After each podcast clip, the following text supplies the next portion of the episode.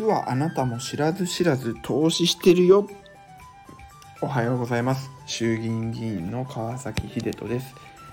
今週も毎週秀トークを聞いていただきありがとうございます。えー、昨日はですね、えー、安倍晋三元総理の国葬でしたね。まあ、あのいろんなメディアだったりね、あるいは同僚議員が SNS で話している通り、あの僕自身もね、えー、参列をさせてもらってやっぱりあの菅前総理の弔辞はねほんとちょっと心にぐっと響きました。まああのここではねそんな国葬については話しませんけれどもまあ改めて、まあ、国のためを思って行動してくれた安倍晋三元総理には本当に哀悼の誠を捧げたいと思います。えー、さてさて本日はですね、えー、実はあなたも知らず知らず投資してるよというタイトルでお話をしたいなと思います、えー、この岸田政権になって成長と分配っていう言葉を、まあ、テレビとかで聞いたことがあるかもしれませんがまあ岸田政策のね岸田政権の目玉政策としてはこう投資の加速化っていうのがあって、まあ、例えば NISA とか iDeCo とかあるいはスタートアップ企業に投資するベンチャーキャピタルとかね、まあ、いろんな投資っていうのがこの世にはあるわけですけれども今日は、まあ、そういうことはいいです。今日はそんな難しい話は横に置いといて、まあ、実はあなたも投資してるよっていうことをお伝えしたいです、まあ、ちょっとあの宣伝も混じりますけれども今ちょうど、えー、先週の9月25日から僕はあの毎週毎週国政報告会をしているする予定なんですけれども実はこの国政報告会の宣伝のためにチラシを作りました。チラシね。でこのチラシなんですけどエニママっていうサービスを使ってます。えこれどんなサービスかっていうと働きたいけど、まあ、子育て出産とか子育てなどが理由で、まあ、働けないママさんに仕事をアウトソージングするっていうサービスです。例えば、えっ、ー、とね、ママになる前は会社の、えー、広報部門だったりとか経営企画部門だったりとか、まあ、あるいはデザイナーさんであったりとか、まあ、いろんな分野で働いてたわけじゃないですか。でその方々がこうあらかじめエニママにそういった自分のね経験とかできることを登録しておきますと。で僕のようになんかチラシ作ってくれないかなとかこういう企画考えてほしいなって時にこのエニママにお願いするとそのマッチした人材を紹介してくれるっていうサービスなんですねざっくり言うと。でここでポイントなのは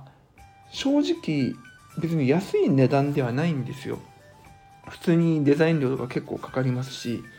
で、安いところを探そうと思えば他にありますし、まあ、何より結構ね、僕自身がデザインするのが好きなので、自分でやれちゃうんですよね。だけど、これをエニママに頼んだ理由っていうのは、やっぱり僕も制作として女性の活躍とか、働き方の多様性を推進していくっていうことを言っているのでどうせねこうやってこうデザイン費にお金を使うんだったらこうしたママさんたちにね頑張って活躍してもらってどんどんどんどんこういったね働き方を新しい働き方をこう推進していった方がいいんじゃないですか。でこれっていうのがある意味投資なんですよね。お金として別に僕にリターンはないですけれども、うんと、めちゃくちゃいやらしい話で言うと川崎秀人は女性活躍を推進してるっていうことを分かってほしいなって思ってるのでやっぱり僕はこういったエニママには積極的にこうお金を使ってデザインとかやってもらいたいと思ってるんですよね。でこういうのって実はみんなにもあって皆様にもあってうんとね何がいいかな、えっと、例えば、えー、都内のラーメン屋まあ地元のラーメン屋ね。で1杯750円とするじゃん。それで、えー、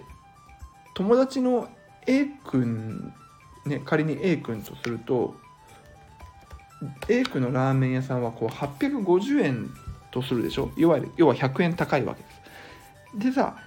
えー、ここで考えたいのは今日日ラーメンってさあのごめんなさいこれもし本当にラーメン屋さんが聞いてたらごめんなさいね。ラーメンってさこのインターネットが普及して作り方も結構共有されてきた昨今さあのまずいラーメン屋ってないじゃないですか。なくないですか。まずいラーメン屋ってないですよね。全部そこそこ美味しいんですよ。あのフラッと入った店でも結構美味しいわけ。となった時に全く知らない安いところに行くのか友達の A 君のところに行くのかって言ったらこれは A さんのところに行くんじゃないですか。っていうことです。まあ、それは単純に A 君のことを知ってて A 君に頑張ってほしいからじゃん。それこそさあのコロナで飲食店が大ダメージを受けた時にあの僕はねあの地元のお店にはあの行けるようになったタイミングでめっちゃ行ってました。でそれはやっぱりその彼ら彼女らの顔が思い浮かんでやっぱりなんとかこの苦難を乗り切って大きく羽ばたいてほしいって思いましたしね。だけど適当な都内のお店にはそんな感情は湧かないわけですよ。誰がやってるか知らないから。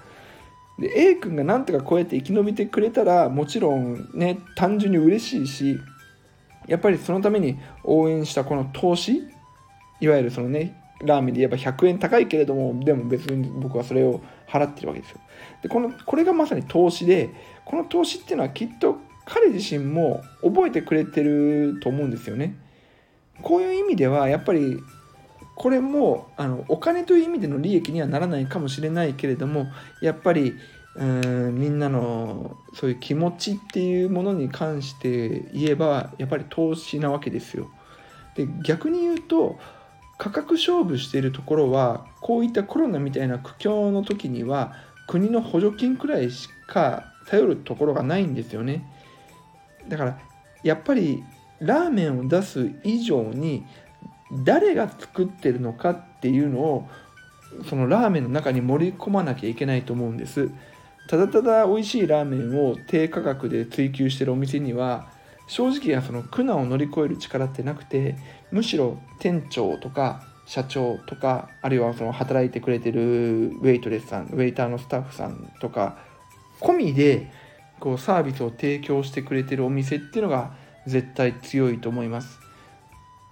とまあそろそろあのまとめに入りますけれどもまず何か買う時とかにその商品だけじゃなくてその先の社長とか店長とかそういった人の顔が見え見えた上で買ってるんだったらあのそれは立派な投資ですっていうのが一つ。であと商売する側ね。商売する側はあの商品の開発や価格競争ではもうはっきり言って世の中立ち回れないので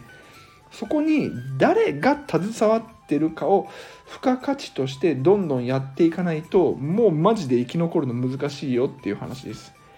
あのね、限定もののビールばっかり開発してもはっきり言って意味ないですと あのスーパードライでいいんですからスーパードライでいいんだけれどもそれを売ってくれてる人とか作ってくれてる人とかそういった人の顔が見えるようにした方がいいですよっていうお話でした。ごめんなさい。最後にちょっと告知です。えっと、9月30日の夜7時から、えー、地元の亀山市の亀山文化会館で、えー、国政報告会をします。これあの無料になってるので、ぜひあの会社帰りとかで時間がある方はぜひ足を運んでいただきたいと思います。えー、僕の、え初めての国政報告会1周年記念としての、当選1周年記念としての国政報告会を亀山でやらせてもらいますので、えー、ぜひぜひ皆さん来てくれると嬉しいです。というわけで、えー、今日も、今日もじゃないね、今週ですね、今週も、えー、張り切っていきましょう。バイバイ。